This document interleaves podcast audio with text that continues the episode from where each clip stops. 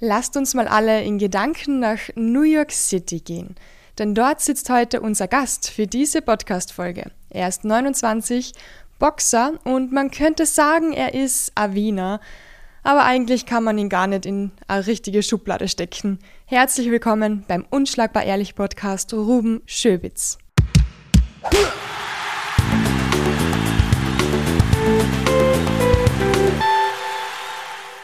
Danke, wie geht's? Sehr gut, wie geht's dir? Gut, danke. Ich habe schon lange nicht mehr mit einem Österreicher geredet, der nicht mein Vater ist. Und sicher nicht mit einem Kärntner. Tut mir leid für den Dialekt. Du, aber ähm, erzähl einmal unseren Zuhörern, wo du genau jetzt da sitzt. Äh, ich bin in meiner Wohnung in New York. Wo ist es genau? In welchem Stadtteil in New York? Äh, ich bin im West Village.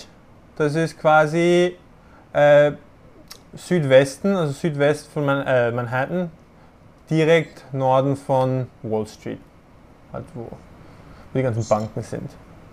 Das ist so ein schöner, es ist, ja, es ist super schön hier. Es ist, wir, haben nie, wir sind nicht wirklich in der Stadt, wo, wie man sie kennt, aber ich bin beim Wasser und es ist eher so europäisch. Da hast du so kleine, kleine Straßen, nicht so viel Wirbel. Ist meine Lieblings, meine Lieblingsgegend hier in, in New York. Wie lange brauchst du zum Times Square? Äh, zum Times Square brauche ich ungefähr wenn ich spaziere, wenn ich gehe, würden es 30 Minuten sein. Wenn ich die U-Bahn nehme, werden es wahrscheinlich mit zur U-Bahn gehen und alles vielleicht 15 Minuten. Das geht? 15 Minuten zu Times Square, äh, 15 Minuten zum World Trade Center. Ist schon arg. Ich meine, es ist schon. Warst du schon mal in New York? Nein, ich war noch nie. Es ist, ich meine, es ist schon arg, weil du schaust rechts und du erkennst was, du schaust links, du erkennst was und die Leute spazieren, ich meine, New Yorker, die spazieren einfach auf der Straße und die, für denen ist es noch egal. Und ich denke mir, boah, ich habe das im Film gesehen, ich habe das im Film gesehen. Also ist, für mich ist schon, ich meine, New York ist schon cool. Lebst du sozusagen den amerikanischen Traum? Ja, meine, meine, meine Variante davon auf jeden Fall. Im Moment noch. Ich habe ja am Anfang schon gesagt, man kann die nicht wirklich in eine Schublade stecken. Also, wo kehrst du hin? Wo siehst du die? Ähm, ich weiß nicht, das ist eine gute Frage. Äh, ich, ähm, also ich bin, ich bin in Spanien geboren worden, aber das war auch einfach nur Zufall. Meine Eltern waren dort. Ähm, gibt es im Mai jedes Jahr in Sevilla gibt es eine, eine große, also eine große Veranstaltung. Meine Eltern waren Fotografen. Die mussten, also mein Vater musste fotografieren dort und dann bin ich einfach geboren worden. Ähm, dann war ich in, wir waren in Wien die ersten paar Jahre, als ich, bis ich zwei war, und dann sind wir nach Panama gezogen. Wieso Panama? Also meine Eltern wollten einfach weg von der Kälte und dann haben sie ursprünglich Costa Rica gedacht und dann war Costa Rica aber zu teuer und dann sind sie einfach über die Grenze runter, also meine Mutter runter über die Grenze und hat, haben sie ein Stück, haben sie ein Grundstück irgendwo auf einer kleinen Insel gekauft und ja, und das war der Anfang davon. Also dein Mutter ist eigentlich aus Panama, oder was? Nein, mein Vater ist Österreicher, meine Mutter ist Engländerin. Wow. Aber ich meine, ja, die waren Fotografen, die haben die Welt gereist, als sie jung waren, haben sich, ich glaube, in Pakistan oder sowas kennengelernt. Und zufälligerweise hat mein Onkel damals äh, in Österreich schon gearbeitet fürs Fernseher. Der arbeitet jetzt fürs ORF. Und dann sind meine Eltern nach Wien gezogen und dann und von Wien ging es dann nach, nach Panama, ja, weil sie einfach beide weg wollten aus, aus Österreich. Meine Mutter ist geblieben und mein Vater ist schon seit acht Jahren oder sowas wieder in Österreich. Der war in Peru. Die haben sich getrennt äh, Ende 90, also ich war, ich glaube ich, fünf, sechs Jahre alt, als sie sich getrennt haben. dann ist mein Vater nach Peru gezogen und ich bin einfach hin und zurück quasi zwischen, ja, zwischen Vater, Mutter, Großmutter in Deutschland, Wow. Hin und zurück. Ich war einfach, ich war nicht gut in der Schule. Niemand wollte, keiner von meinen Eltern wollten, wollten mit mir, wollten mit mir über Schule streiten.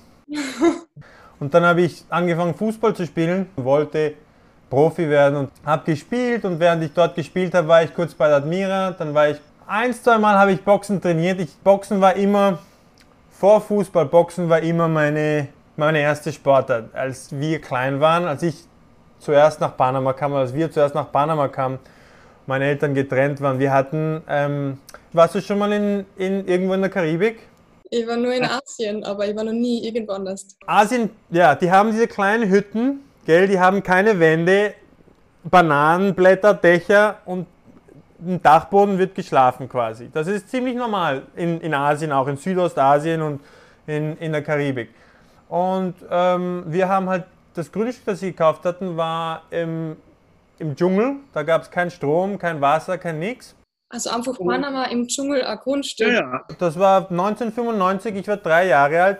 Das Grundstück, ähm, haben ein Grundstück gekauft mit ein paar anderen europäischen, also Paar, Pärchen und dann hat meine Mutter sich ein Stück ausgesucht, hat sie eine kleine Hütte drauf gebaut und sie hat quasi, also sie hat so Hängematten vermietet, also als Hotel quasi, als Hostel hat sie das ausgemietet für einen Dollar die Nacht oder sowas. Und wir haben oben geschlafen und wir haben keinen Strom gehabt. Und dadurch, dass wir keinen Strom hatten, äh, konnten wir natürlich keinen Fernseher schauen. Wir hatten nur so einen kleinen Fernseher. Da zu dem Zeitpunkt war meine Mutter schon mit meinem Stiefvater zusammen. Das war vielleicht 1996, 97. Und wir durften eine Fer ein Fernsehprogramm am Tag anschauen und für eine halbe Stunde. Und dann konnten wir Boxen schauen, weil mein Stiefvater, also mein Stiefvater ist aus Panama und er liebt, hat immer Boxen geliebt. Und wir hatten dann die, den kleinen Fernseher zur, zur Autobatterie angesteckt, damit wir den Strom haben, um Boxen zu schauen. Das heißt, Boxen war in Wirklichkeit das erste, also echte Fernseherlebnis, das ich, an dem ich mich erinnern kann. Und dann, als ich 18, 19 war, habe ich es ich kurz mal habe ich probiert, gesehen, wie es geht und dann, ähm, dann bin ich eben zurück nach Österreich gezogen. Von Peru, als ich, da war ich glaube ich 21, 21, 20, 21 bin ins Bundesheer gegangen, weil ich äh, Sportwissenschaften studieren wollte und ich, hat, ich wollte dann eine Karriere beim Heer machen, damit ich das Studium bezahlt bekomme. Und dann habe ich mir aber den Fuß gebrochen beim Fußballspielen und dann haben sie mich vom Bundesheer quasi entlassen.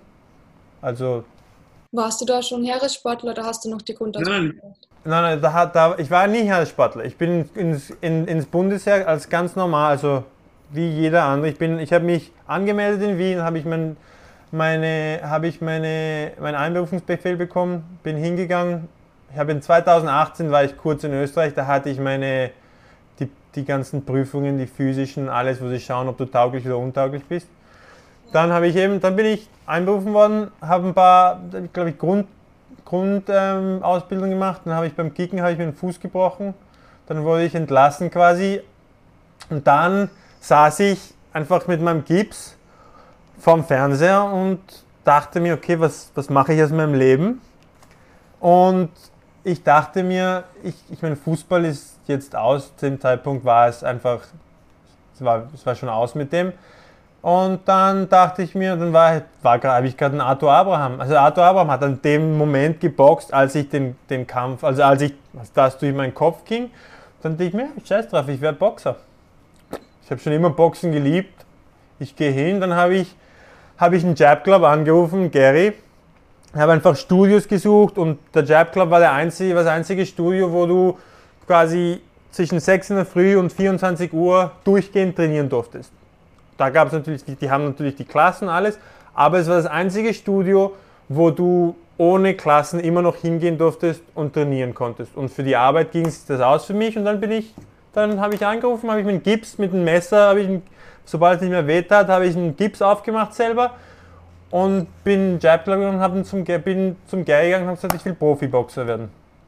Hat er mich gefragt, ob ich je trainiert habe und ich habe gesagt, ja, ich habe so sechs Monate lang trainiert früher, weil ich hatte zweimal, dreimal vielleicht trainiert und dann habe ich eine normale, so eine normale Einheit gemacht mit allen anderen und so eine Fitnessbox-Einheit und dann hat er gesagt, ich soll zur zum Wettkampf, zur Wettkampfeinheit gehen. Und ich so, okay, super. Bin ich, habe ich, dann habe ich angefangen mit der Wettkampfeinheit beim Jab Club. Da habe ich, das war im September, Oktober 2013 und dann Februar 2014 hatte ich meinen ersten Amateurkampf. Und das war dann, dann das war's. Dann habe ich einfach, das war's, dann habe ich geboxt. Wie geht es dann, dass du so schnell die Technik drauf hast? Manche, die lernen da fünf Jahre und haben es noch immer nicht wirklich verstanden. ich war einfach komplett, ich, ich habe, ich bin, ich war schon immer sehr technisch, ich habe immer einfach, wenn ich was sehe, kann ich es nachmachen. Okay. Weißt du, wenn ich sehe, wie du dich bewegst, kann ich mich auch so bewegen. Ich weiß nicht warum, was der Grund ist, aber ich kann's, ich, mein Körper kann es machen. Das war schon immer so. Meine, das, meine, ich, meine Mutter hat mir gesagt, ich habe es von ihr, weil sie das hat. Aber ich war auch zwei, dreimal am Tag dort. Ich meine, ich habe nach der ersten Einheit gesagt, okay, ich will Profi, ich will Profiboxer werden. Und der Gary hat gesagt, ja, du musst das. Und ich sage, du sag mir einfach, was ich machen muss. Ich mach's. Ich will einfach nur boxen, egal was es ist. Dann hat er mir so an der Stelle hat gesagt, okay, du kommst zu dieser und dieser und dieser Einheit und dann geh zweimal, dreimal die Woche, also einmal die Woche locker laufen, dann 800 Meter oder vier, was weiß ich, kann mich nicht genau erinnern. Und gesagt, und okay, bin ich nach Hause gegangen und habe angefangen und dann war ich jeden Tag, jeden Tag dort, einsmal, einmal, habe Doppeleinheiten gemacht, dann war Laufen, habe einfach jeden Tag Boxen geschaut, trainiert und alles und dann auf einmal. Und ich habe, dann auf einmal komme ich ins Gym und fange an zu, weil ich bind mir die Schuhe und schaue und leben, da gab es so eine, so eine Pinnwand, wo es natürlich die ganzen Veranstaltungen alles, und dann sehe ich, und unser 8. Februar, Ruben Schöbitz, wow, ich hatte, niemand hat mir gesagt, dass ich boxe, und ich schau, ich boxe. Ich habe damals mit einem Engländer trainiert und ich habe gesagt, schau, Gary sagt, ich boxe, und so, ja, das war's, und dann habe ich, hab ich geboxt. Wahnsinn. Dann habe ich angehört und so, und so ging es. Dann habe ich dann 2015 Staatsmeisterschaften. Ähm, davor kam ich, also ich war in Miami 2015 im Juli, sechs Wochen, weil ich einfach, äh, ich wollte sehen, wie, wie gut sie in Amerika sind. Ich wollte mich vergleichen mit dem Talent in Amerika. Und dann war ich in Amerika und dann, also in Miami, und dann habe ich weil sechs Wochen dort gemacht und war super und kam ich zurück und als ich in Miami war, hat der, da war ich schon im Bounce. Und dann hat mir der Daniel geschrieben, oder hat der Daniel geschrieben, wer alles der Staatsmeisterschaften boxen, boxen wird. Und war ich in der Liste und war ich Staatsmeister. Und komme nach Amerika mal Profi. Und das war's. So schnell geht's. Du, jetzt sind wir da durch deine ganze Lebensgeschichte voll schnell durchgelaufen. Ich meine, mit so kurze, so schnell Zusammenfassung, wie es zum Boxen kam. Ich habe aber noch ein paar genauere Fragen zu verschiedenen Orten, wo du gelebt hast. Zum Beispiel habe ich mal irgendwo gelesen, du warst in einer Dschungelschule, oder? Also eine Dschungelschule, ich weiß, es war halt, ähm, die, wir waren ja im Dschungel. Ja, es gab nichts. Das heißt, ungefähr, wir waren 10 Kilometer vom Dorf auf der, es war eine, also es ist eine kleine Insel in Panama. Und die, also ich glaube, es ist so Süd, am südlichen Teil von der Insel ist ein kleines Dorf. Und der Rest von, von der Insel war damals alles Dschungel. Und im, damals gab es noch keine, wir waren noch keine Europäer, da waren noch keine Amerikaner, es waren quasi alles Panamesen und vier europäische Pärchen. Und wir waren eins von den vier Pärchen. Und ich bin und zwei Kilometer also von weit weg von uns, so vier Kilometer, also acht Kilometer vom Dorf, zwei von uns, gab's, war die nächste Schule. Also das war die nächste, die Schule, die am nächsten zu, zu mir lag. Und das war einfach eine Schule, wo die ganzen also Indianer gingen quasi. So einfach die Natives von der Insel in Panama. Ich meine, Lateinamerika hat noch viel ähm, Indigenous, also die haben noch viel, es gibt noch viele Indianer ähm, Tribes in Lateinamerika, die noch, die noch wirklich so leben, wie sie damals gelebt haben. Aber die müssen natürlich auch zur Schule gehen und Spanisch lernen und weil die haben ihren eigenen, Dialekt, die haben ihre eigenen, ich meine, aber die können, die können jetzt nicht arbeiten, wenn sie nicht zur Schule gehen. Das heißt, es muss eine Schule geben und das war halt Dschungelschule. Es war so eine kleine Hütte, die war wahrscheinlich so groß wie mein Wohnzimmer jetzt. Und jede, das, da, da, die, ach, wie nennt man das, die Blackboard, also die Tafel. Die Tafel war so breit quasi wie der, wie der ganze Raum. Ich mir stelle vor eine ganz normale Schultafel, also eine große Schultafel, wenn sie offen ist. Ja, so breit war der Raum. Und der Raum war dann in, in sechs aufgeteilt, also in sechs Linien wurde aufgeteilt. Und jede Linie war eine Klasse. Erste Klasse, zweite Klasse, dritte Klasse, vierte Klasse. Und der, der, der, die gleiche Lehrerin, und die Tafel wurde in sechs auch geteilt. Und die gleiche Lehrerin hat erste bis sechste Klasse auf einmal beigebracht. Das ist so interessant, dass du das erzählst, weil wie meine Mama am Bergdorf unterrichtet hat, die hat vier Klassen zur selben Zeit unterrichtet. Also ich kenne das ein bisschen. Genau.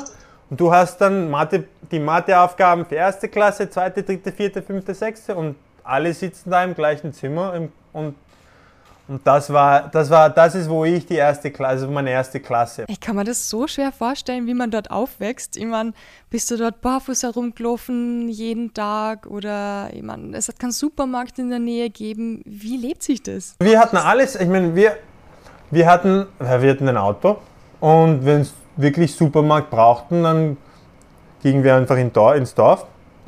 Ansonsten ähm, Obst hatten wir quasi, ich meine, das Ding ist, in, in, in der Karibik wirfst du einfach Samen in, in, in den Boden und drei Monate später hast du Bäume.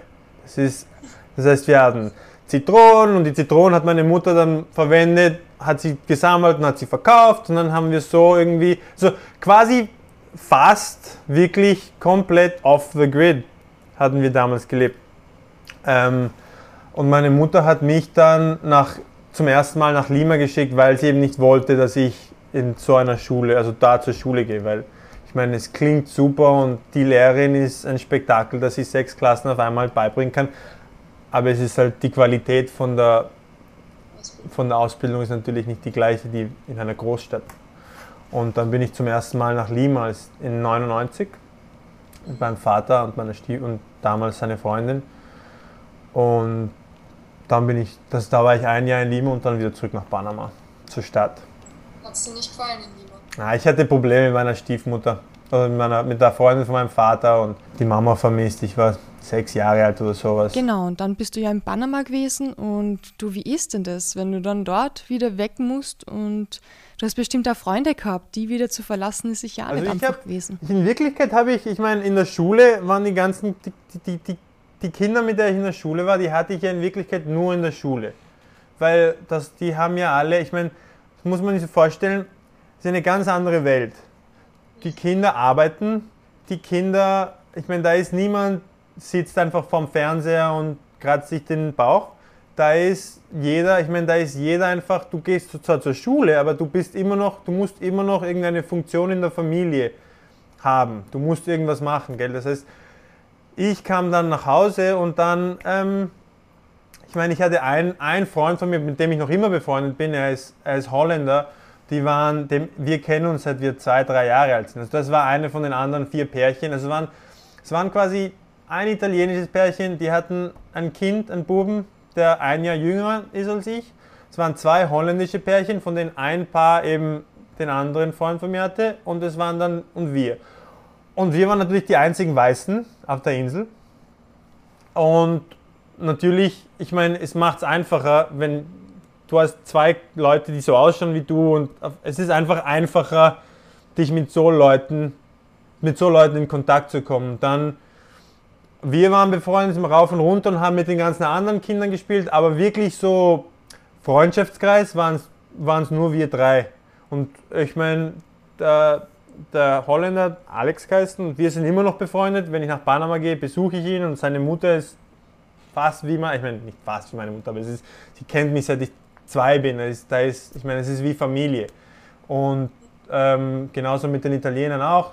Und ähm, mit denen bin ich immer noch in Kontakt. Und wir haben uns öfter immer wieder im Leben, sieht man sich, haben 2010 in Holland gesehen, 2015 in Panama, 2000. Ich meine, immer irgendwo anders und man sieht sich und ansonsten, wenn man auch gewohnt ist, so viel hin und her zu reisen, sind es auch sehr, ich meine, ich habe wirklich in meinem Leben wahrscheinlich sehr wenige Beziehungen, die wirklich, ich meine, wirklich, also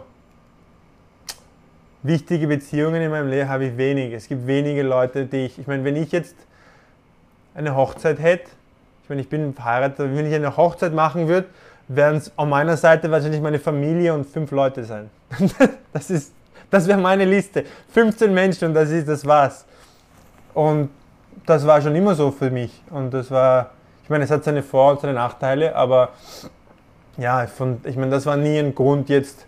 Freunde und Beziehungen waren nie, waren nie für mich ein Grund, nicht irgendwas Neues zu machen, nicht irgendwo anders zu gehen, weil man macht einfach neue Freunde. Es ist cool, dass du das sagst, weil viele Menschen, die möchten ja gar nicht irgendwo anders hinziehen, einfach weil sie das Umfeld dann nicht mehr haben, das sie eigentlich gewohnt sind. Ja, das ist, ich meine, und das ist komplett verständlich. Ich meine, meine Frau ist das komplette Gegenteil. Meine, meine Frau hat den gleichen Freundeskreis. Sie ist aus, also sie ist aus Kambodscha, meine Frau ist aus Kambodscha, die, ihre Mutter ist ähm, ausgewandert vom Kommunismus, damals in den 70er in den 70er Jahren, die sind einfach hergezogen und ähm, meine, meine Frau, dann haben sie sich in Connecticut, haben sich quasi, da, da haben sie einfach die, die Basis aufgelegt danach und meine Frau, die haben den gleichen Freundesgeist. Drei, ich meine 30 Jahre lang oder 20 Jahre lang, die haben die gleich, die Leute, die kennen alle die gleichen Leute. Ihre Schwester ist mit einem, mit einem Typen verheiratet, den sie kennt, seit sie 14 ist, den mein, die meine Frau, meine Frau kennt ihn, seit meine Frau 10 ist oder sowas und für so Leute sicher, es ist schwer irgendwie. Ich meine, die können, so kann man, man kann sich das Leben so nicht vorstellen, wenn man, wenn man auf einmal, okay, man hat das ganze System, das ganze Familiensystem, Freundschaftssystem ist alles in einer, in einem Or, in einer Ortschaft. Da rauszugehen ist schon schwer. Für mich ist es, ich meine, ich habe meine Mutter, ich fahre in zwei Wochen nach Panama, ich habe meine Mutter schon seit drei Jahren nicht gesehen. Ich habe meinen Vater seit 2016 nicht gesehen. Wow das ist für mich, wenn man drüber nachdenkt, ist es zart, aber ich meine, ist halt so. Kannst du dann eigentlich auch besser mit dem Thema Verlust und vielleicht auch ein bisschen mit dem Thema Tod umgehen? Weil wenn man sich ständig irgendwie von Menschen verabschieden muss, dann, ich weiß nicht, wird man das gewohnt? Oder fällt einem das irgendwann vielleicht ein bisschen leichter? Es ist, ja, man geht, ich meine, es ist schwierig, weil in Wirklichkeit ähm, du hast ja wie du sagst, du verabschiedest dich immer von Menschen. Es ist, es ist auch schwer quasi, was man, was man merkt, ist, man hat nicht die gleiche, die emotionale Bindung. Also Will man doch auch gar nicht haben, oder? Weil es so schwer ist, wieder wegzugehen und du weißt, das macht dann fertig, oder? Ja, genau. Also man hat, also meine Oma zum Beispiel, meine Oma ist jetzt krank in Deutschland und wenn man, wenn ich drüber nachdenke, wenn man drüber nachdenkt, dann ist sicher, es ist schade und, und ich meine, ja, ich weiß nicht, ob ich sie jetzt überhaupt wiedersehen werde, aber, aber das, der, ich meine, es kommt nicht so oft immer, ich denke nicht oft drüber nach. Das ist, ich meine, ich denke oft drüber nach, meine Mama ist jetzt, ich bin jetzt älter als meine Mama war, als ich auf die Welt kam. Und ich denke mir so, scheiße, meine Mama ist jetzt fast so alt wie meine Oma, als ich sie kennengelernt habe. Und dann denkt man, boah, die Zeit ist so schnell vergangen. Ich will nicht, dass die nächsten 30 Jahre jetzt so schnell vergehen oder 20 Jahre jetzt so schnell vergehen. Dann, dann ist meine Mutter Mitte 70 auf einmal. das, ist, das geht mir so mehr in den Kopf. Ich habe ziemlich viele Cousins und Cousinen und jetzt mal, wenn ich nach Hause komme, die sind wieder einen Kopf größer, haben sich wieder verändert. Es geht so schnell. Ja, das war bei mir so mit meinen Schwestern so. Ich bin, ich, ich, ich kam, ich habe meine, ich meine, meine kleinste Schwester ist jetzt 23. Ich habe, die hat jetzt, eine, die hat jetzt einen guten Job und die kann, ich meine, die kann jetzt mehr reisen. Aber ich habe sie, ich kann mich erinnern, ich habe sie vielleicht, ich, ich habe 2006, ich habe 2004 in Panama gelebt, da war sie sieben. Dann bin ich weggezogen, dann ich, dann war ich 2006 wieder dort, da war sie neun auf einmal. Da ist ein großer Unterschied zwischen sieben und neun. Dann war ich weg, dann habe ich sie nicht mehr gesehen bis 2008. Da war sie einfach mal 11, 12, 12, da wurde sie, glaube ich, 12. Dann habe ich sie nicht wieder gesehen bis 2015, wo sie schon 16, 17 war. Dann habe ich sie nicht wieder gesehen, bis sie 19 war oder so. Ich meine, ja, du siehst die Leute, das ist meine Schwester und wir sind, wir sind wirklich, ich meine, von meiner Mutterseite ist schon eine sehr enge Familie. Weißt du, meine Schwestern und und meine Mutter und Stiefel, wir, wir, wir, wir reden viel zusammen und, und auch sie verbringen sehr viel Zeit zusammen. Deswegen ist es komisch, du auf einmal, das ist ein Mensch, mit dem du immer redest, ein Mensch, mit dem du immer in Kontakt bist und dann siehst du diesen Menschen und dann auf einmal sieht er komplett anders aus. Ich bin in 2009 oder 2011, als ich nach, kurz bevor ich nach Österreich zog, bin ich nach, äh, nach Deutschland gezogen, weil, meine Mutter damals dort gewohnt hat. Sie hat eine Zeit lang in Deutschland gelebt, damit meine Schwester ins Gymnasium gehen kann, eine bessere Schule als in Panama. Und ich hatte, damals hatte ich auch, hatte ich sie drei Jahre lang oder sowas nicht gesehen. Und dann, als ich aus dem Flieger kam, ich ging einfach und meine Mutter sagte, Ruben, die, die hat mich, sie hat mich wirklich, sie hat, das Ruben? Ich meine, und ich so, ah ja, komplett anders ausgeschaut. Es ist einfach, es ist, ja. Wenn ich drüber nachdenke, wenn ich ein halbes Jahr nicht in Kärnten bin und meine Familie nicht so sehe, pff, dann bekomme ich schon ein bisschen Heimweh. Und dann denke ich an mein, meine Mama, meine Großeltern, die Alben. Dann höre ich Radio Kärnten, weil ich wieder ein bisschen das Gefühl von daheim haben möchte. Aber wie geht's dir denn da? Ich weiß nicht. Hast du ein bisschen so das Gefühl Heimweh oder ist für die Heimweh jetzt nicht wirklich ein Ort? Ich habe kein Heimweh.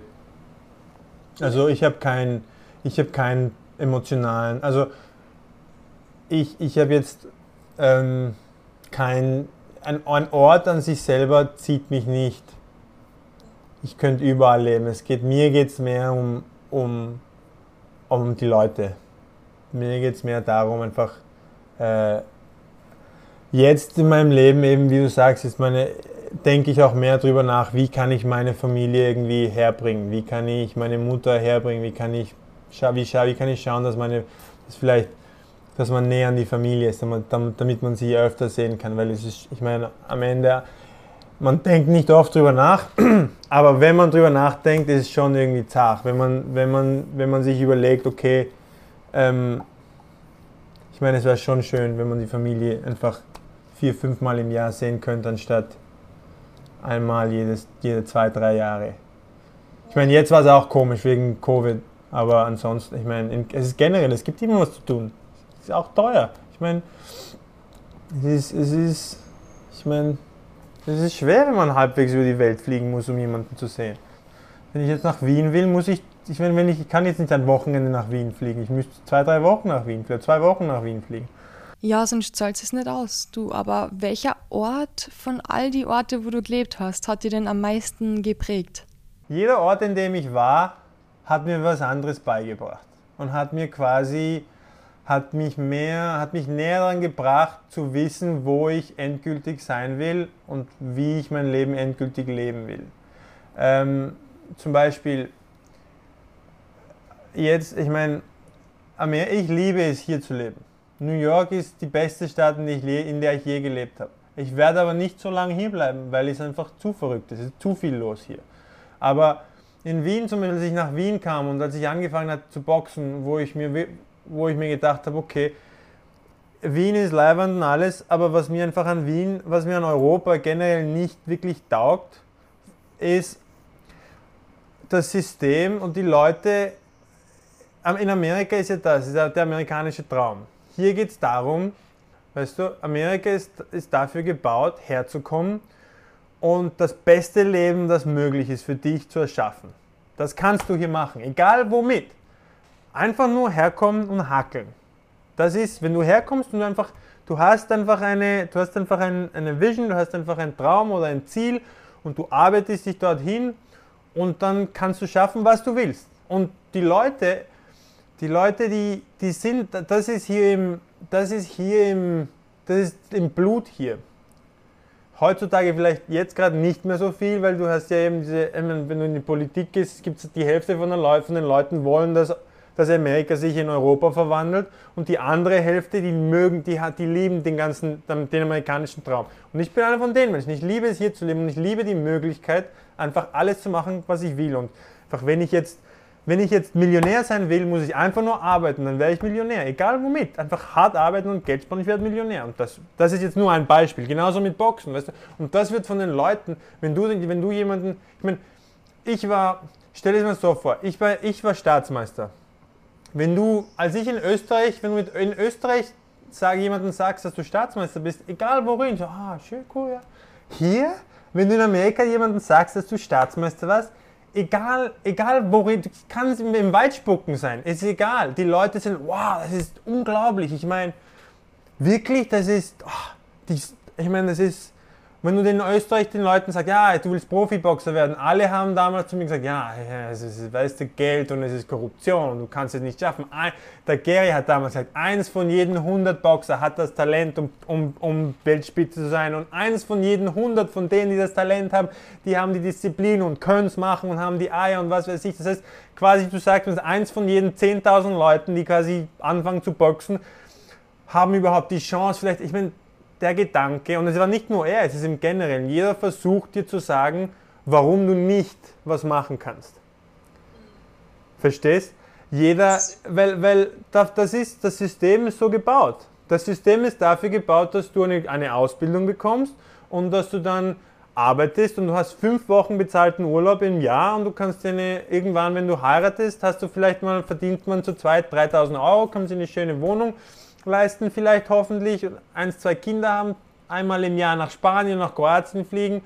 Wenn du schöne Sachen machst, kannst du einmal im Jahr vielleicht eine Louis-Tasche kaufen mit einem extra Lohn und das war's. Und das ist das Leben. Und, und, und, die, und es ist einfach, es ist leibend für die Menschen, die 40 Stunden in der Woche leben wollen, Sommer und die, die fünf Wochen im Sommer oder zwei im Sommer und drei im Winter Pause machen wollen. Wenn das dein Leben, wenn du, wenn du drauf stehst und weißt du, dann super, dann ist Europa für dich. Ich bin, ich, ich mag, ich mochte das nicht, weil ich, ich will eben, ich, ich meine, ich denke immer, ich habe immer neue Sachen, die ich machen will. Ich, ich will immer, ich, und ich will immer, ich bin einfach so kompetitiv, ich bin so, wenn ich was anfange, will ich einfach wirklich gut darin sein. Das ist, und das ist es. Das ist es. Es hätte Boxen sein können. Wenn es nicht Boxen gewesen wäre, könnte es Jiu-Jitsu, MMA, alles. Ich will einfach nur, wenn ich was anfange, will ich einfach nur so gut wie möglich sein, einfach der Beste sein drin. Und, und wenn man aber das, wenn, wenn jeder andere dir sagt, was, warum du das nicht schaffen kannst, irgendwann wird es langweilig. Und irgendwann ist das irgendwie zart. Und dann, weil niemand anderer, glaube ich, den gleichen Ziel, das gleiche Ziel hat als du. Ich meine, und, und ich bin froh, dass jetzt in Österreich ändert sich das ein bisschen. Die Jungs, ich meine, Edin, Uma, alle, die, der Kader, das ist, glaube ich, die erste wirklich gute Generation, die Österreich als, als wirklich als Generation hat im Boxen. Und ich hoffe, dass die das Gleiche machen als ich. Ich habe jetzt, wenn ich, nach, wenn ich, nicht zurückschaue, ich glaube, ich habe die Entscheidung zu, ich habe es zu früh gemacht. Ich bin zu früh nach Amerika. Wie alt warst du, als du nach Amerika gekommen bist? Ich bin einfach zu früh. Ich war nicht, ich war nicht wirklich, ich hatte nicht genug Erfahrung, um nach Amerika zu kommen und es wirklich zu schaffen. Ja, aber wie gesagt, Europa hat das und dann, dann kam ich nach Miami und Miami hatte was anderes. Miami hatte, hatte zum Beispiel, ich meine, da war jeder, war, da war alles groß und war überall Geld und überall einfach Leuten, Stars und du kann, da hast du mit einfach Leuten, bist du mit Leuten in Kontakt gekommen, die einfach riesengroß und dann konntest, da kannst du mit denen reden und was sie machen und wie sie denken und dann auf einmal ist eine ganz andere, aber dann gibt Miami was, Miami war dann mir zu oberflächlich. Und dann bin ich einfach, ich bin aus, ich meine, ich bin in Wirklichkeit nach Chicago gekommen aus reinem Zufall. Weil, also mein Manager und Trainer in Miami, der da mir, mit mir einen Vertrag unterschrieben hat, als ich ähm, zuerst nach in den Staaten kam, er hat, äh, oh, das war ein Idiot am Ende, am Ende des Tages, der hat alles gemacht, außer mich zu managen. Aber er war gut befreundet mit einem Russen, der, ein, der in Chicago lebte und der ein Boxgym aufmachen wollte. Und dann, ich meine, als ich in Miami war, habe ich, ich habe Uber, ich bin Uber gefahren. Ich habe mein eigenes, ich habe mit meiner Schwester, die hat mich damals besucht, wir haben Meal Prepping gemacht für, für die Leute im Gym. Wir haben gekocht für die Leute. So wie, und ich bin Uber gefahren und ich habe zweimal am Tag trainiert. Ich habe 19 Stunden Tage gehabt, 18 Stunden Tage. Und und ich war okay damit. Am Anfang war es leiwand. Ich meine, es war frustrierend, weil die anderen Leute nicht das, das nicht machen mussten, weil sie eben Geld bekamen von ihrem Manager und sie hatten einfach, sie mussten nur trainieren. Ähm, aber ich war damit okay und dann hat er quasi mir gesagt, ja, gehen wir nach Chicago, Miami, im Sommer ist tot, der macht dieses Gym auf und es, wir werden Geld machen, bis es nicht mehr geht und trainieren, dann musst du nicht mehr scheiß Uber machen und kochen, du kannst und ich so, wow, wirklich? Und so, ja, 100 Dollar die Stunde, was weiß ich, es gibt eine Warteliste fürs Gym und ich so, ja, pff, geh mal. Ich meine, was machen wir noch hier? Und dann gingen wir und dann war es einfach überhaupt nicht so. Ich meine, haben, ich habe eben bei, wir haben bei dem Russen im Haus gelebt. Ich meine, der der, ich meine, die kamen von Geld und die hatten, ich meine, wohlhabend, großes Haus, bei dem im Keller gelebt. Und dann irgendwie, dann war es Zeit wieder, dann mein, mein Trainer damals, dem hat es irgendwie am Ende nicht getaugt und er ist dann zurück nach Miami und dann habe ich, dann bin ich, hat mir gesagt, ich soll bleiben und noch ein bisschen Geld machen, bis wieder, bis wieder, ähm, bis wieder, also mehr los ist in Miami. So, okay, und dann bin ich geblieben und dann habe ich, ich habe gearbeitet in diesem Gym, aber ich habe nicht genug Geld gemacht, um selbstständig zu sein. Das heißt, ich musste trotzdem noch in diesem, im Keller von dem Typen da leben. Und die haben mir dann einen Kampf angeboten und die wollten mich auch managen. Und dann habe ich gesagt, ja, und dann habe ich meinen Trainer gesagt, Herr, die, wollten, die wollen mich jetzt auch managen. Boxen wir im Oktober. Ich habe gesagt, Chicago ist für mich jetzt gerade einfacher als Miami, weil ich habe jetzt nichts mehr in Miami. In Chicago habe ich wenigstens ein Bett und einen halben, einen halben Job. Und dann wollte er nicht. Und ich gesagt, okay, dann gescheißen. Und dann bin ich einfach in Chicago geblieben. Und so bin ich dann in Chicago geblieben. Und dann habe ich dort gearbeitet. Und ähm, Chicago hat wieder was Neues.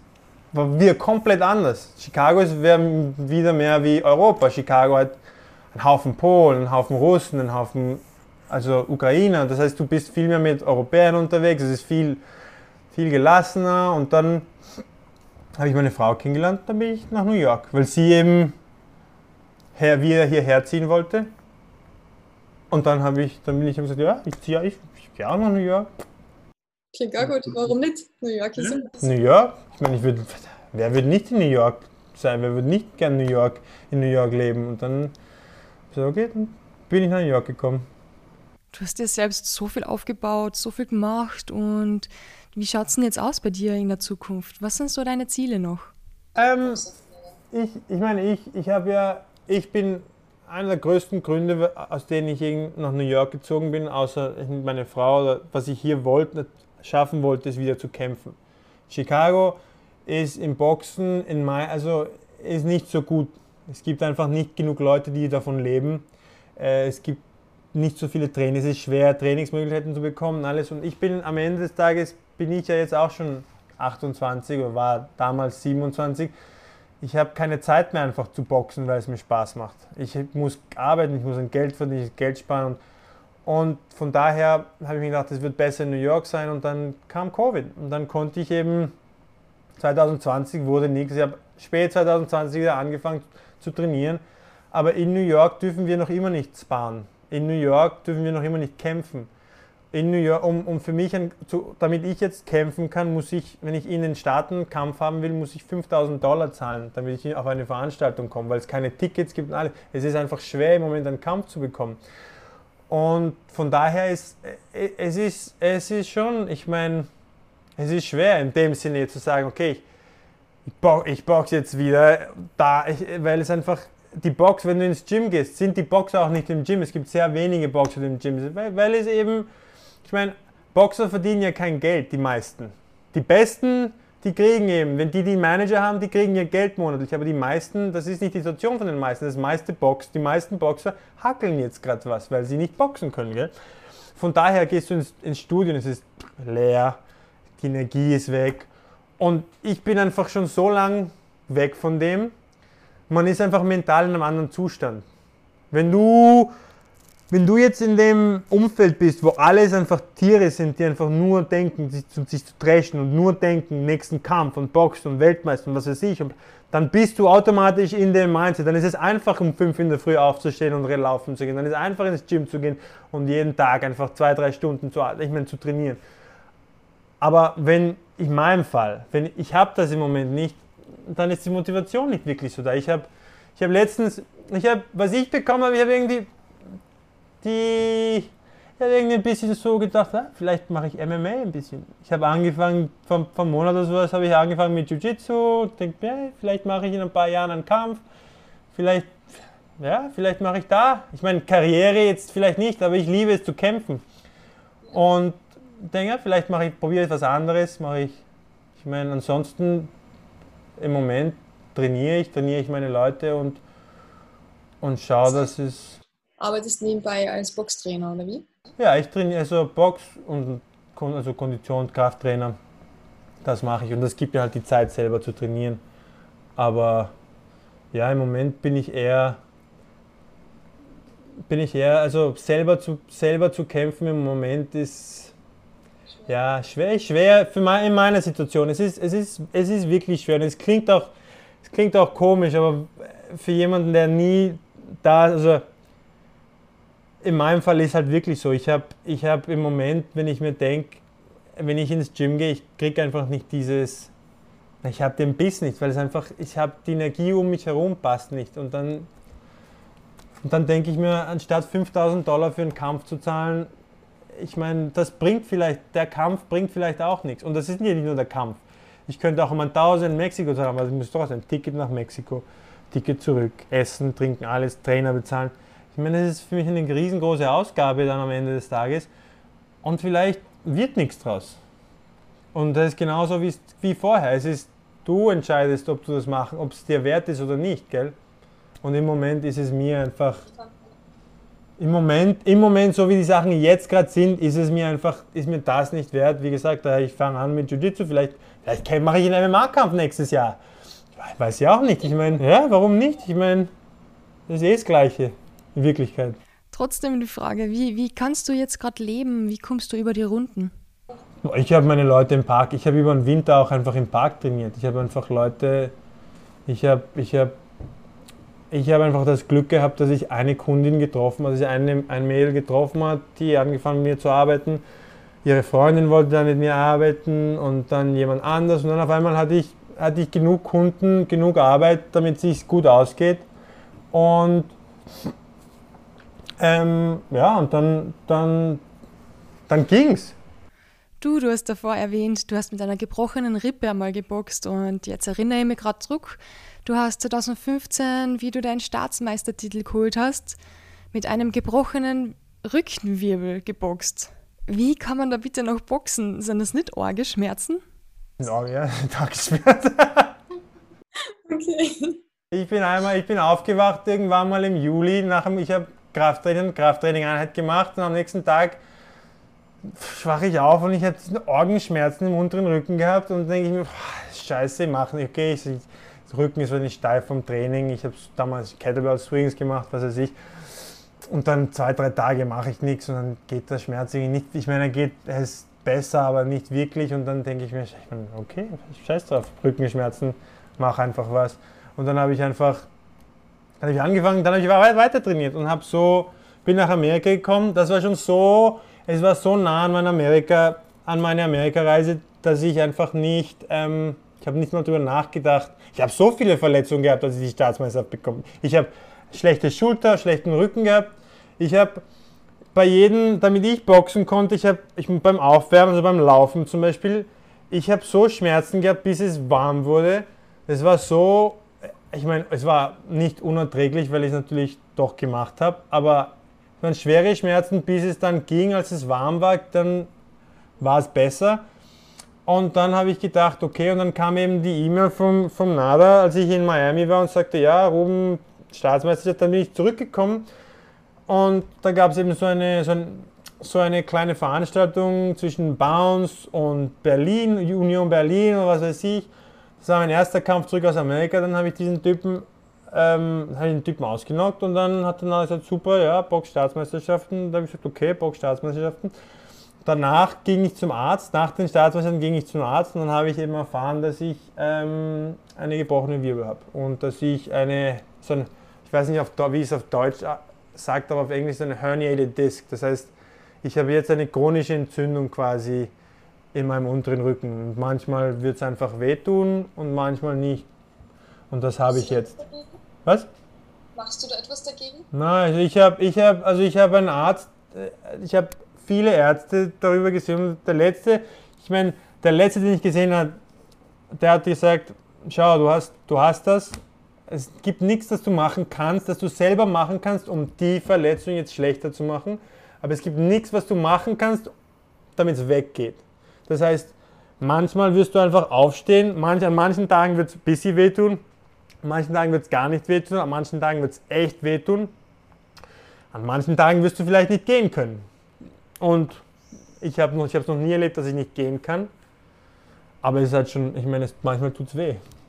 Wie hast du dir das gebrochen überhaupt? Keine Ahnung. Weiß bis heute, ich weiß bis heute nicht. Jeder Arzt, bist du irgendwo von einem zweiten Stockwerk gefallen, hast irgendwas passiert? Nein, ich habe einfach Krafttraining gemacht und am nächsten Tag bin ich aufgewacht und es ist einfach wehgetan. Und die so, ah, haben alle schauen, das ist komisch, das passiert normalerweise nicht. So, ich weiß nicht, was ich dir sagen soll. Ich bin nirgendwo hingefallen. Ich meine, mich hat niemand, am, mich hat niemand jetzt mit einem Baseballschläger was am Rücken kaut, mit ist nie was passiert, keine Ahnung, aber es war einfach da. Und dann, ja, und dann habe ich, dann habe ich Pause gemacht und dann, und dann, dann habe ich wieder angefangen zu trainieren, Anfang 2016 und seitdem, manchmal tut es weh, manchmal nicht. Unsere Podcast-Folge, die kommt ja erst in ein paar Tagen raus, aber heute, wo wir das aufnehmen, ist der 16.06. und der Tag, an dem eines deiner großen Vorbilder Geburtstag hat. Er wird 70. 70? Einer von meinen Vorbildern, der heute 70 wird? Ja. Herr Duran? Roberto Duran. Ist das immer nur ein Vorbild von dir? Ich bin in Panama aufgewachsen. Alle lieben ihn in Panama. Natürlich, er ist ein Nationalheld. Äh, ich denke, warum ist er mein Vorbild? Er ist einfach. Heutzutage finde ich, dass diese ganzen Spitzenathleten, jeder, es geht immer darum, wenn du jetzt auch Boxern hörst, es geht einfach nur, wenn sie reden, wirst du gegen diesen Typen boxen? Ja, ja, wenn es Geld passt, bla bla bla.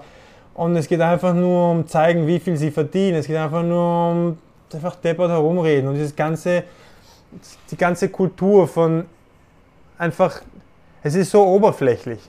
Und, und die haben, es gibt so eine, wir leben in einer Zeit gerade, wo so viel los ist. Es ist wirklich einfach, es ist so viel Scheiße auf der Welt gerade. Und da gibt es diese Leute, die so, so eine, eine Macht haben über die Menschen. Nicht Macht im Sinne von, sie können Menschen kontrollieren, indem sie, äh, indem sie jetzt kontrollieren, aber sie haben einfach, die Leute sind, die sind Vorbilder von so vielen Menschen.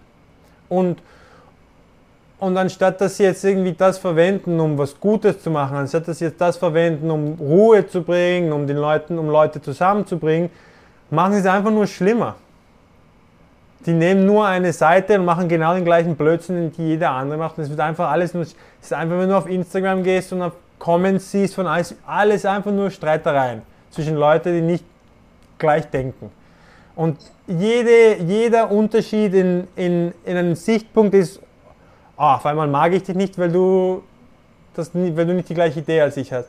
Und Durang, ähm, Muhammad Ali, Sugar, das sind, das sind alles Leute, das sind eine andere Zeit. Die haben einfach, wenn du denkst, was für ein, ich meine, wenn du, wenn du Videos siehst, wie Ali gelebt hat, was Ali gesagt hat, was Ali, den, den Message, den Ali versucht hat, der Welt zu geben, weißt du?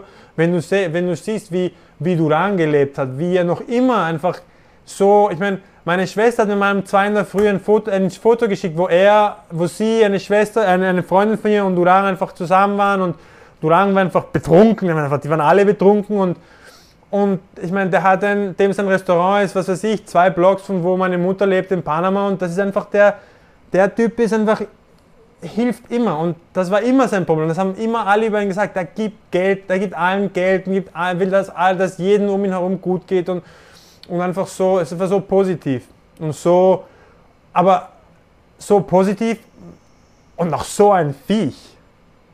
Verstehst? Weil es ist nicht nur, der hat nicht geboxt wie, wie jetzt Mayweather Box, wo es einfach nicht getroffen werden viel, wo es einfach, und wo es darum geht. Nein, das war ein Typ, der einfach, ich meine, der hat so eine, der, der hat so ein, man fühlt so einen Knoten im Hals gehabt, bevor er irgendwie kann. Der wollte einfach jeden einfach, der wollte jeden den Kopf abreißen und sobald es aus war, ich meine, das war dann der beste Typ. Genauso wie Ali, ich meine, super Typ einfach. Leute, die einfach unglaublich sind. Und, und wo ich mir denke, warum sind Stars heutzutage, warum wollen sie nicht so ein Message rüberbringen? Warum äh, es geht über, es, das ist heutzutage einfach egal und das ist schade. Weil vor allem jetzt brauchen wir sowas. Wir brauchen Leute, die einen großen Einfluss auf die Menschheit haben, um zu sagen, Herr, es ist okay, leb dein Leben. Schau nicht auf den. Ich meine, Wir haben es alle viel besser. Ich meine, du lebst in Österreich, ich lebe in Amerika. Wo wir leben, gibt es keinen, es gibt keinen Grund dafür, nicht machen zu können, ich meine, nicht gut leben zu können. Es gibt, es gibt keinen Grund in Österreich, keinen Job zu haben. Es gibt keinen Grund in Amerika, kein Geld zu machen, keinen Job zu haben, nicht irgendwas zu machen. Es gibt, es gibt, es, es geht uns wirklich gut. Auch den Leuten, die bei uns in, in Armut sind. Es ist nicht echte Armut. Ich habe echte Armut gesehen. Wenn du nach Südamerika gehst, wenn du nach Asien gehst, wenn du nach Afrika gehst, das ist echte Armut. Und das, das Ironische an der ganzen Sache ist, diese ganzen, so viel, das ist ein riesengroßer Prozentsatz, alle diese Leute, die von diesen armen Ländern kommen, die, es, die hierher kamen und die was geschafft haben, das sind alles Leute, die so denken. Die einzigen Leute, die, also die Leute, die, die denken, dass die, die ihnen alles gegeben werden müssen, dass einfach, dass sie so schlecht haben, sind alles sind zu faul, um was zu machen. Das ist die Wahrheit. Und und anstatt dass Leute, dass diese Leute kommen und sagen, na Herr, machen wir was, oder dass die ein Stück von ihrem eigenen Floyd Mayweather ist Milliardär. Er ist nicht Millionär, nicht Mut, er ist Milliardär. Gell? Anstatt dass er jetzt vier, fünf Bugattis kauft, was natürlich kann er machen, ist sein Geld. Und um sich dann vielleicht zu beschweren über Rassismus oder über wie Schwarze hier keine kein, also keine Chancen haben. Und ist, warum? Anstatt fünf Bugattis zu kaufen, kannst du damit 20 Kinder vom Kindergarten bis zur Universität finanzieren. Und super Jobs bekommen, super, also später als Anwälte oder Ärzte, was weiß ich. Du, ich meine, wenn du das hast, wenn du diese, und du hast das, du kannst, jeder von diesen Menschen, glaubst du nicht, Kanye West könnte jetzt auf einmal einen, eine, ihren Haufen Leute anrufen und sagen, ja, machen wir so, machen wir was, dass Leute, damit Leute, also Schwarze und Latinos und Asien und das, also alle Menschen in Armut in generell, damit wir ihnen einfach eine bessere Chance verschaffen können. Wenn einer von denen das machen würde, würden es gleich zehn machen. Und ja, ich glaube, die Frau von, ähm, wie heißt sie jetzt nochmal?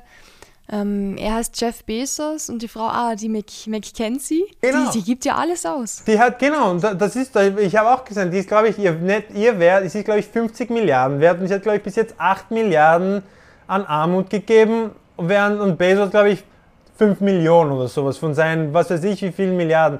Und es geht ja nicht mal nur um Geld. Es geht einfach nur darum, dass du deinen Einfluss, Einfluss verwendest, damit es den Leuten besser geht. Du, du hast diese Möglichkeit.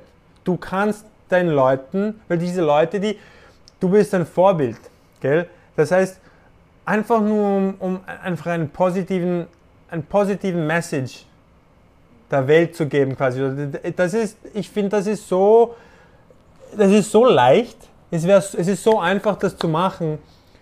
Und das ist heutzutage einfach überhaupt nicht, das ist den Leuten egal. Und, von, und deswegen bin ich viel, ich meine, ich, ich, ich weiß nicht, ich, ich denke einfach, es, ich finde es traurig. Ich, das macht mich irgendwie, wenn ich darüber nachdenke, denke ich mir, oh, es ist zach. Und das man schaut auf Instagram und Idiot, ich meine, so, alles ist so radikal, alles ist so ah, politisch und was weiß ich. Ich meine, denk dir mal vor, Covid ist eine, ist eine, es ist eine Krankheit. Ja. Wie kann eine Krankheit auf einmal politisiert werden? Ich meine, wie leben wir in einer Welt, wo eine Krankheit, wo Millionen Menschen sterben, politisiert wird? Das ist so komisch für mich und das ist so und die Leute, es ist wirklich, ich meine, ja, das mit dem Virus, das ist sowieso ein Wahnsinn, aber ich habe überhaupt das Gefühl, dass alles in den letzten Jahren so oberflächlich geworden ist. Also ich kenne Leute, die geben sich nach außen super toll und mega schön und keine Ahnung was, aber wenn du ein bisschen näher reinschaust, Szene Inneres ist wirklich. Genau. Es ist so grausig teilweise, was, wie Menschen sich darstellen. Also ich kann damit nicht, ich komme damit nicht wirklich klar. Ja, es ist, es ist, ich habe letztens, kennst du Russell Brand? Weißt du, wer Russell Brand ist, der Schauspieler? Hast du schon mal seinen YouTube-Kanal gesehen? Ja. Der hat einen echt guten, sein YouTube-Kanal ist echt gut. Und das ist so, ey, es ist, ich mein, der war ja in Wirklichkeit, ich meine, das ist nicht der Typ, der jetzt rechts ist. Das ist der Typ, ich meine, der war in England als ziemlich links also bezeichnet und der, und der redete letztes Mal über, der redet über eben diese ganzen, über Situationen, politische Situationen, wie, und sein ganzes Message ist quasi, alle, werden von überall angelogen. Und er hat letztens über diese so Gestures geredet, wie zum Beispiel vor den Fußballmatchen. Ich weiß nicht, ob du siehst, die nehmen die gehen die Knie und wegen dem Black Lives Matter Ding und alles, was weiß ich. Und er sagt, das ist so ein Blödsinn, weil es den Leuten, das, das ist nichts. Alles, was das zeigt, ist, dass, die, dass diese Leute wissen, dass es ein Problem gibt und das ist sowas, wo sie, sie können sagen, ach, sie sind gegen Rassismus und das ist schlimm. Aber in Wirklichkeit, wenn sie wirklich, um diese Probleme wirklich zu lösen, muss man, müß, müssten diese Firmen in ihr Kapital greifen. Das können sie das wollen sie natürlich nicht. Das heißt, was ist das nächstbeste, was sie machen können? Sie können, sie können, sie können so tun, als ob sie interessiert, indem sie eben auf die Knie gehen, indem sie eben auf Instagram sagen, ah, Black Lives Matter oder Pride oder was weiß ich die Message ist, was weiß ich der Grund ist. Aber es, wie du sagst, ist einfach alles oberflächlich. Es ist, niemand interessiert wirklich, wenn es geht einfach nur um mehr und mehr und mehr und mehr. Und das ist nicht nur hier, es ist in Europa genauso, es ist in Asien genauso. Deshalb sagt man ja auch sehr oft, ja, die Reichen werden ein bisschen reicher und die Ärmeren ein bisschen ärmer. Aber das ist aber nicht nur von Geld. Weil wenn es um, direkt um Geld geht, ist meiner Meinung nach wenn du, wenn, du, wenn du in der ersten Welt lebst, wenn du in Europa lebst oder wenn du in den USA lebst oder, weißt du, oder irgendwo in einem entwickelten Land in Asien, dann hast du die Möglichkeit, Geld zu verdienen. Weil ich meine, ich, ich habe ja wie gesagt, ich habe eine Spanien, ich habe ich hab einen Job in einem Souvenirladen auf der Kärntner Straße, das war mein Job. Ich habe Geld gespart und dann bin ich hergekommen und habe geschaut, wie ich es schaffe.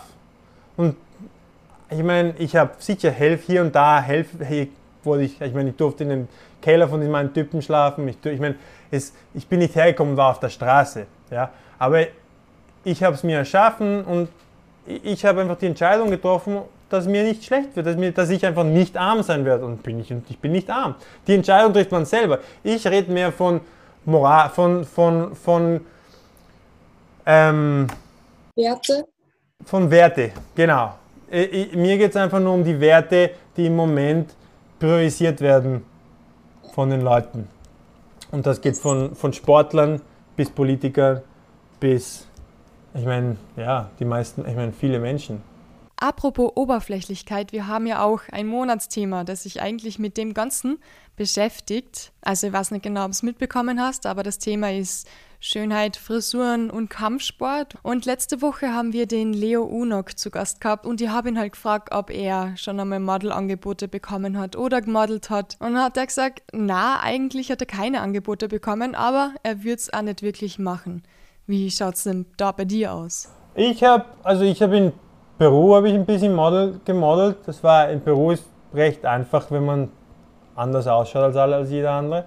Und von daher, ich meine, dort hat es angefangen, ein bisschen hier und da. Und dann in Österreich ein bisschen habe ich, hab ich, hab ich auch ein, zwei Mal gemodelt. Und es, ich meine, es ging bei mir einfach nur, als ich in Peru angefangen habe damit, ähm, habe ich ein bisschen Geld damit gemacht. Und als ich nach Österreich kam, dachte ich mir, ah, vielleicht kann ich einfach ein bisschen Geld damit machen hier und da.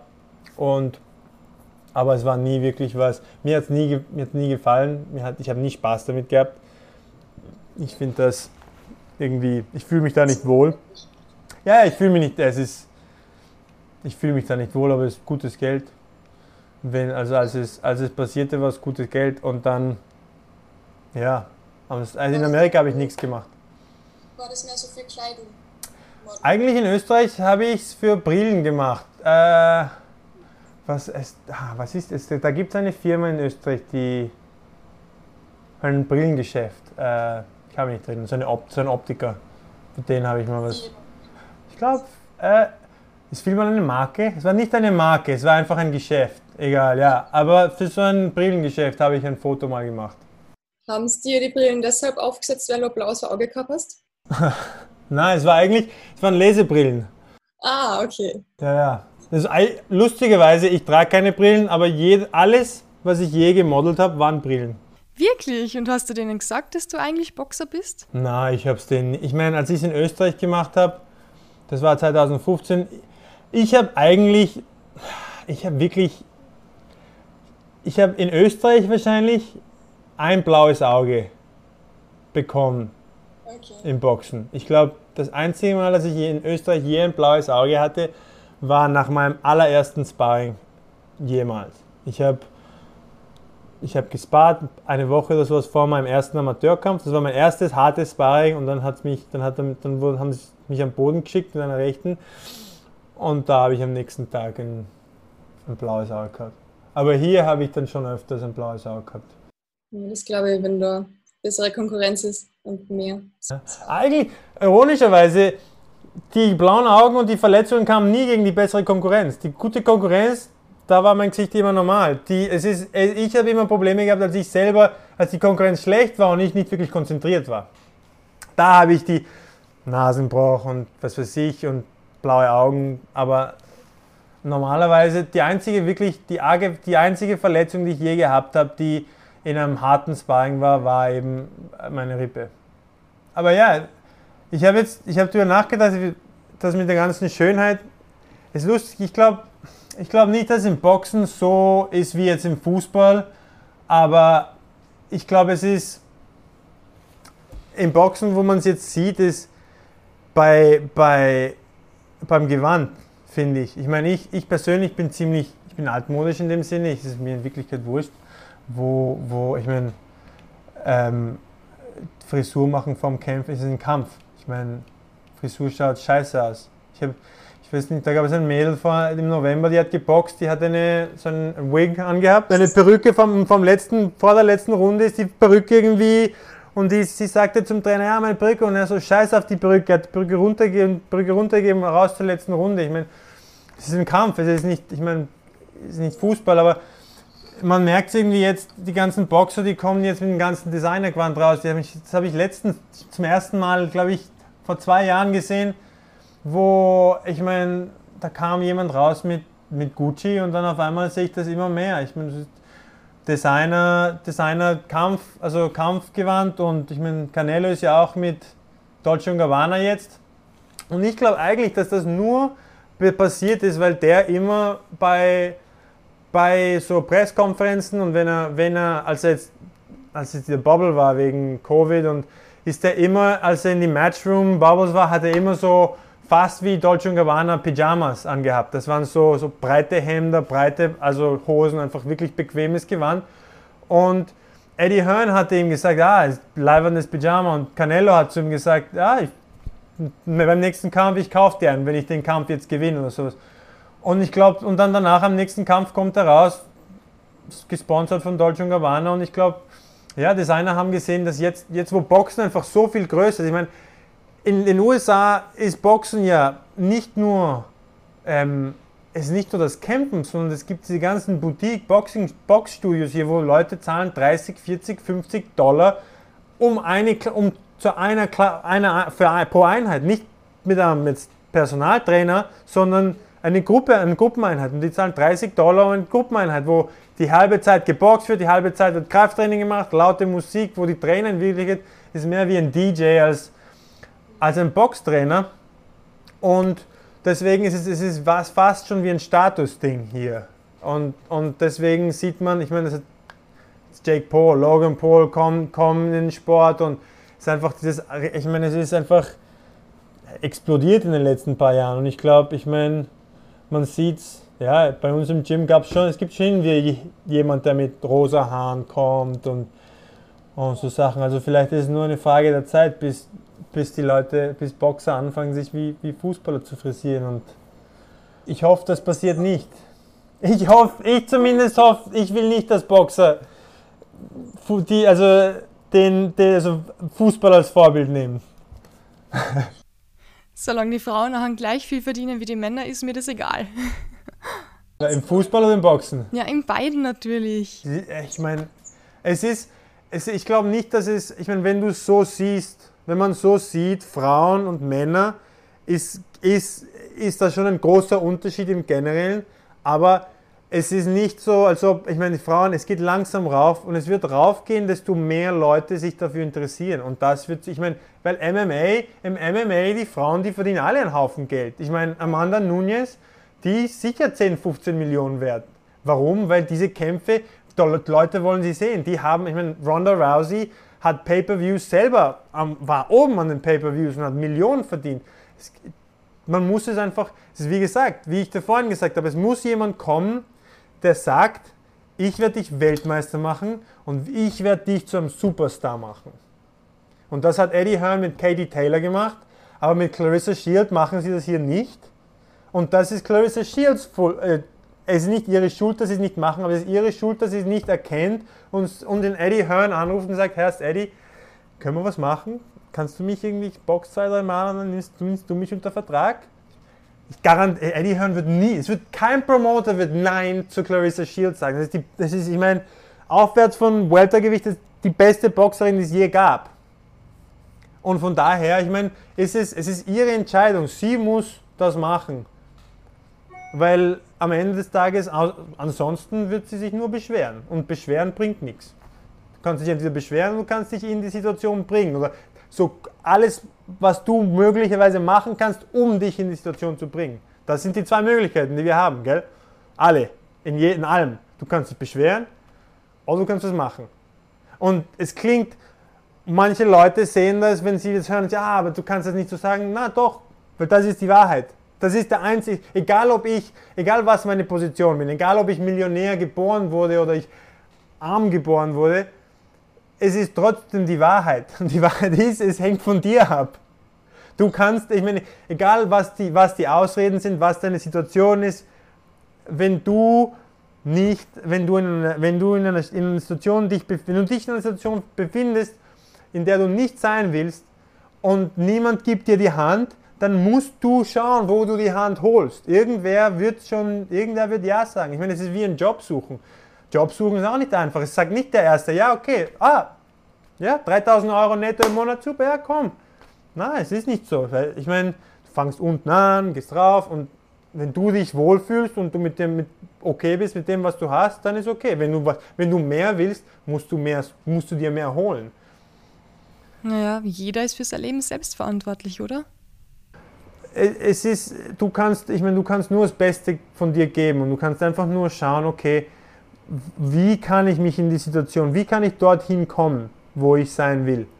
Und, und alles andere ist egal. Anderes, alles andere am Ende des Tages, egal wie gut die Ausrede ist, egal wie, ich meine, ich kann sagen, ja, ich habe meinen letzten Boxkampf verloren am Punkt, ich habe mir die Rippe gebrochen und, ja, ist, und, und die Leute sagen, ja, wow, wie hast du mit der gebrochenen Rippe oder mit dem gebrochenen Rücken, wie, es ist, ich meine, es hat mich nie jemand gefragt über meinen gebrochenen Rücken, bis du gefragt hast.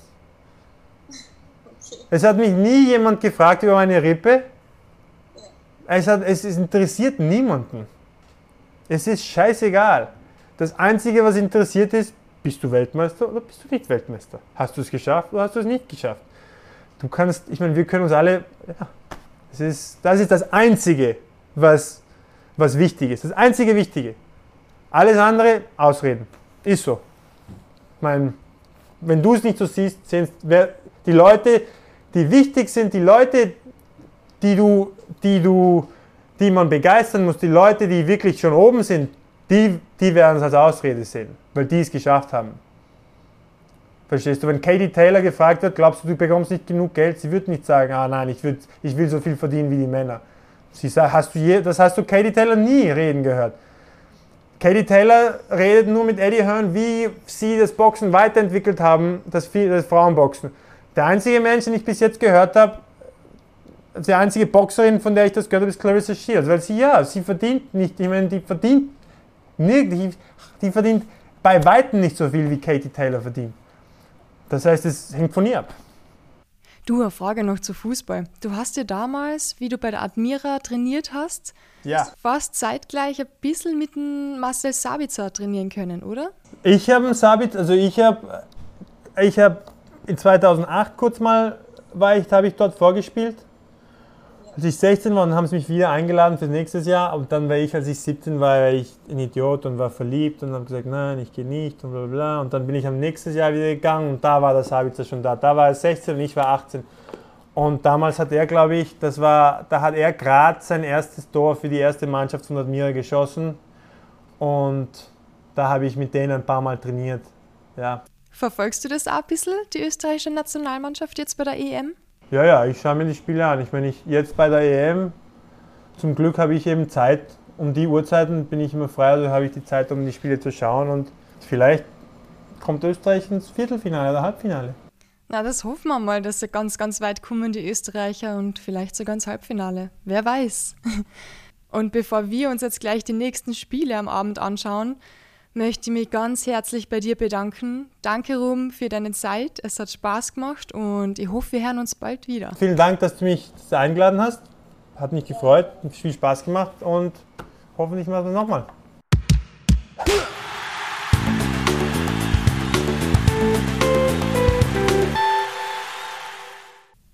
Ruben hat mir noch verraten, dass seine EM-Favoriten England und Frankreich sind. Das sind sie eigentlich bei mir auch.